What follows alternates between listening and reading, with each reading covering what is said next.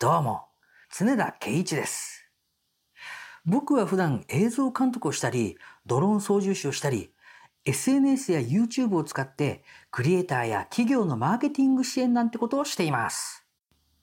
そしてですね、このほど映画奄美のティダに関わらせていただくことになったので、映画の奄美のティダ公式発表や映画制作の進捗状況、またはですね、ネタバレスレスレの映画制作の裏側なんかを発信していきたいと思っております。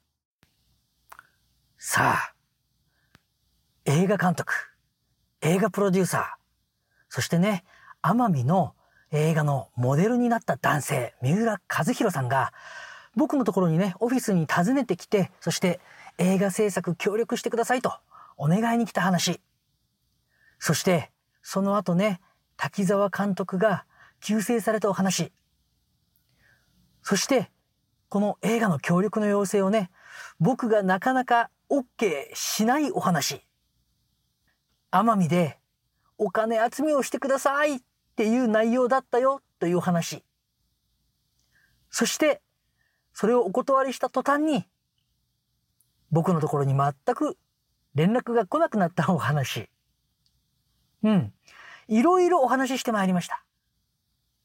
そして何より、またね、改めて僕のところにご挨拶に来てくれた A プロデューサー。このね、A プロデューサーがすごい人なんだよと。一緒にいらしてた脚本家の先生もすごい先生なんだよと。そういうお話も差し上げました。そして何よりもね、あの、プロデューサーのね、もうね、口説き文句。あのー、あれがやばかった。あの口説き文句。もうね、自分の最後の作品になるかもしれないと。その作品を奄美で撮らせてくださいと。滝沢監督の思いをね、引き継がせてくださいと。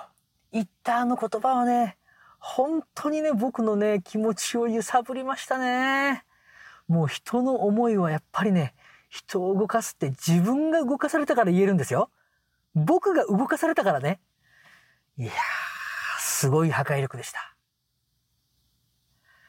さてね、じゃあ、こっからなんですよ。まだまだあるの。とはいえ、何の解決にも実はまだなってないでしょえー、っと、じゃあ、奄美でその映画を撮るっていう時に、まあ、どんな映画にするの？とか、組織はどうなるの？とか、うん、奄美にどれぐらいのスタッフがね、あの、いらっしゃるの？とか、はいはいはい。あの、監督はどなたになるんですか？とかね、もういろんな、いろんな疑問点が生まれるじゃない？リーダーたるもの。やっぱりね、そこはしっかりといろんなお話を聞いて、まあ会社としてね、このオファー、お仕事を受けるかどうかを判断しなければならない。なのでね、あの、本当にね、このプロジェプロジェクトは、あの、信頼に足るプロジェクトなのか、ね、変な人はいないのかとか、いろんなことを考えたわけですよ。はい。ちょっとその辺、その辺の話もね、あの暴露していきたいと思います。本当は僕がどういうふうに思っていたのかと。奄美で映画を撮りたいって言って僕はお金集めはしませんよって言いました。それでも僕のところに協力してくださいって言うがためには、そ、それは何か目的があるよねってやっぱりちょっと思っちゃったんですよね。はい。で、目的があるよねなんだけど、このプロデューサーさん、ハリウッドが長かったんですっておっしゃってましたけど、え、本当？とか思いません？ごめん。ほんとね、疑り深くて申し訳ないんだけど、思っちゃったんですよ。ね？それとか、えー小説家の先生、えっと、どんな、どんな経歴の持ち主で、どんな小説書いてる先生なんだろうって思っちゃったんですよ。いや、思いますよね、普通ね。なので、いろいろ、いろいろ調べました。いろいろ調べて、んで、そのことをね、ちょっとね、皆さんに公開したいと思います。いや、あの、ね、ハリウッドで40年、こう仕事してましたってね、あの、見たことないから、ハリウッド。映画の、映画のお仕事してるのに、ハリウッド行ったことないから。だから、このプロデューサーさんが、どんなお仕事をして、本当にそこにいたのかなんてこともわからないんですよ。わからないので、もうそれはね、もう今はインターネットというものがありますから。もうググってググってググりまくるわけですよ、僕はね。はい。そしたらね、出てきたんです。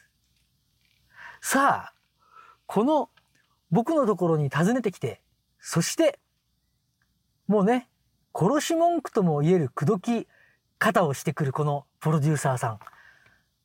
ね、あの、最後の映画を奄美で撮らせてくださいって言ったこのプロデューサーさん。どういう人だったのか、発表します。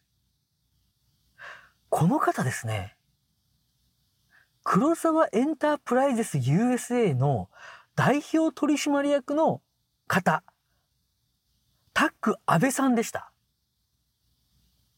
なんか、急に黒沢なんて出てくると、ええ？ってなりません？っていうかなるよね。ちょっと映画分かってる人、もうね、黒沢って聞いたら間違いないよね。そう。あの黒沢明監督ですよ。その黒沢明監督の名前が会社名になってる。どういうことってなりますよね。調べましたよ。つまり、あの黒沢明監督が、ハリウッドに進出したあの時、あの時に、黒沢監督のその進出を40年間支えた方が、このタック安倍さんだったんです。その方が僕の目の前に来て、常田さんよろしくお願いしますって頭を下げてたってことなんですよ。ええー、そやんって思いませんいや、思ったよ。思った。何それ？と。普通だったら逆ですよね。僕の方が頭下げるべきような人、いや、待て待て待て待て待って待って待って。それ、ネットにはそう書いてるかもしれないけど、いや、まだまだ、まだまだ信用できないよね。って言って、もっともっと調べてみました。調べてみると、この方ね、映画だけじゃないの。テレビとか、CM ね、あと PV、そしてアニメーション。まあ、ありとあらゆるね、エンターテインメント、関わってらっしゃる。アメリカで著作権の取得交渉なんてそんなこともしてる。さらに、さらにですよ。アメリカに進出した俳優さんがいっぱいいらっしゃるでしょ？皆さん誰のことを思い浮かべます？いやいやいやいやいや、もっと、もっと、もっとですよ。そう。あの高倉健さん。高倉健さんのマネジメントもしてるんですよ。このタック安倍さんね。もう出演交渉管理をされてたんだから。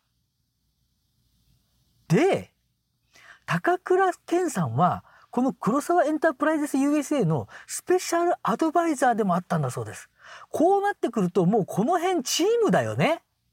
さあ、このタック安倍さんがどのような作品に携わっていたのか、これも調べましたよ。はい、申し上げます。もちろんというか、黒沢明監督の作品、もちろん名前がございます。例えば、ラン。ね、あの乱ですよ。そしてね、夢とか、8月のラプソディとか、まあだだよとか、このような作品に携わってらっしゃるんですよ。それだけじゃない。映画ね。ノーマジーンとか。ノーマジーンわかります？あのマリリン・モンローね。マリリン・モンローモンローのお名前、ノーマジーンですからね。はい。ノーマジーンとか。あとね、劇場版のアニメ映画、天地無用とかね。アミテージ。そして、僕のこの配信でも申し上げましたよね。あの、滝沢正治監督のゴゼ。このプロデューサーもされてるんですよ。そしてドキュメンタリー、パールハーバーインシデント。あと、黒沢明と仲間たち。あとね、川垂れの土音。そして来るんです。高倉健さんのドキュメンタリー、健さん。出演もされてます。映画に精通されてる方だったら、この映画、ケンさん、見たことある人多いと思います。居酒屋でね、ご夫婦で出演されてます。ちょっと見てみてください。それだけじゃないんですよ。テレビもいろいろいろいろプロデュースされてるんです。アルビン・トフラー、世界不思議発見、マリリン・モンローの足跡、スティーブン・スピルバーグ、ユニバーサル・スタジオ・スペシャル、ジョージ・ルーカス、ルーカス・スカイワーカー、黒澤明、ディレクターズ・ギルド名誉賞、黒澤明映画、アカデミースペシャル、そして NHK2000 年ハリウッドスペシャルなどとね、もうね、あの、名だたる方々のお名前が出てくるでしょ？だって、それもそのはず。この安倍タックさんね、あの、スティーブン・スピルバーグさんとか、ジョージ・ルーカスさんとか、マーティン・スコセッシ監督とか、信仰があるんですよ。それだけじゃないの。皆さん知ってますかね？小野洋子さん。ジョン・レノンさんの奥さんだよね？小野洋子さん。あの小野洋子さんのマネージャーもされてたんだって。わおそんな方が、奄美に二度も三度も通って、そして僕のオフィスに来て、そして協力してください。最後の映画になるかもしれないから、常田さん、協力してくださいと頭を下げてたんです。何それ？恥ずかしいわ。もう一度お話を聞かせてくださいなんて言ってた。もう僕の方が恥ずかしいわ、と。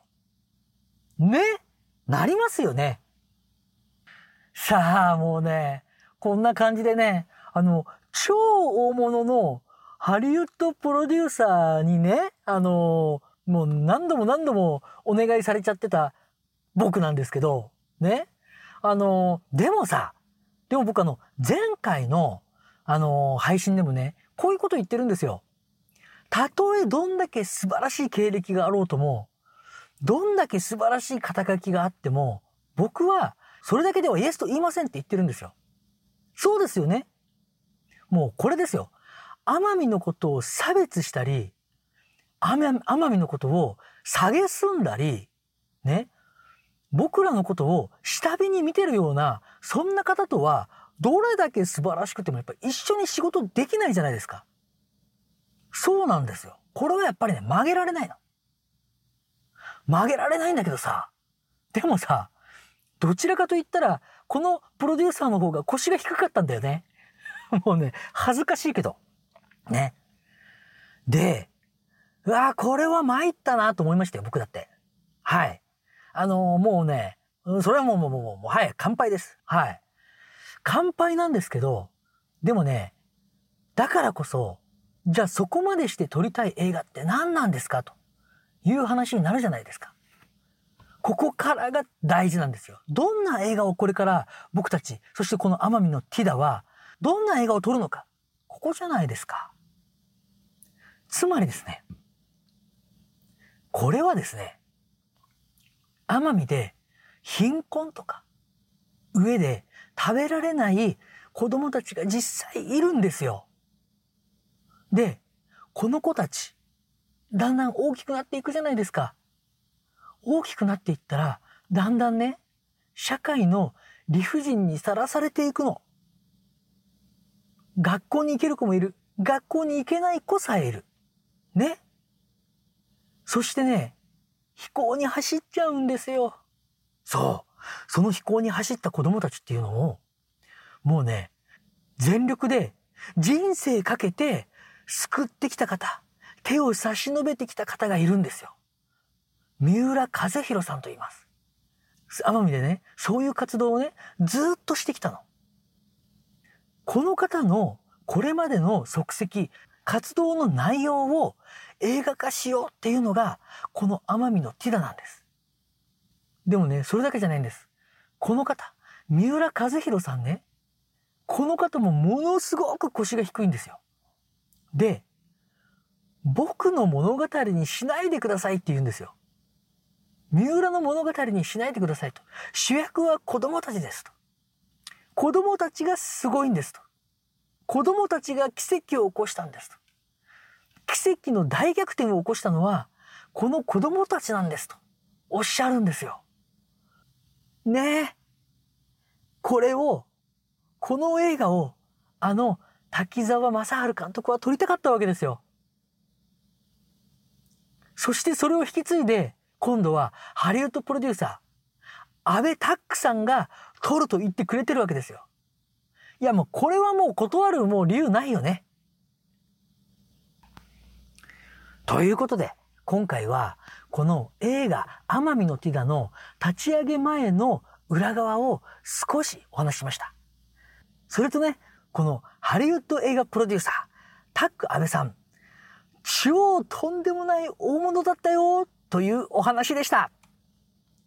ということで、映画で子供たちの未来を照らす無料コミュニティ、映画アクションサロンでは、私、常田圭一が関わっている映画、奄美のティダの最新情報を発信しておりますので、興味がある方はぜひ遊びに来てくださいね。それでは皆さん、嫌なことは全てネタにして、今日一日を楽しんでいきましょう。それではまた。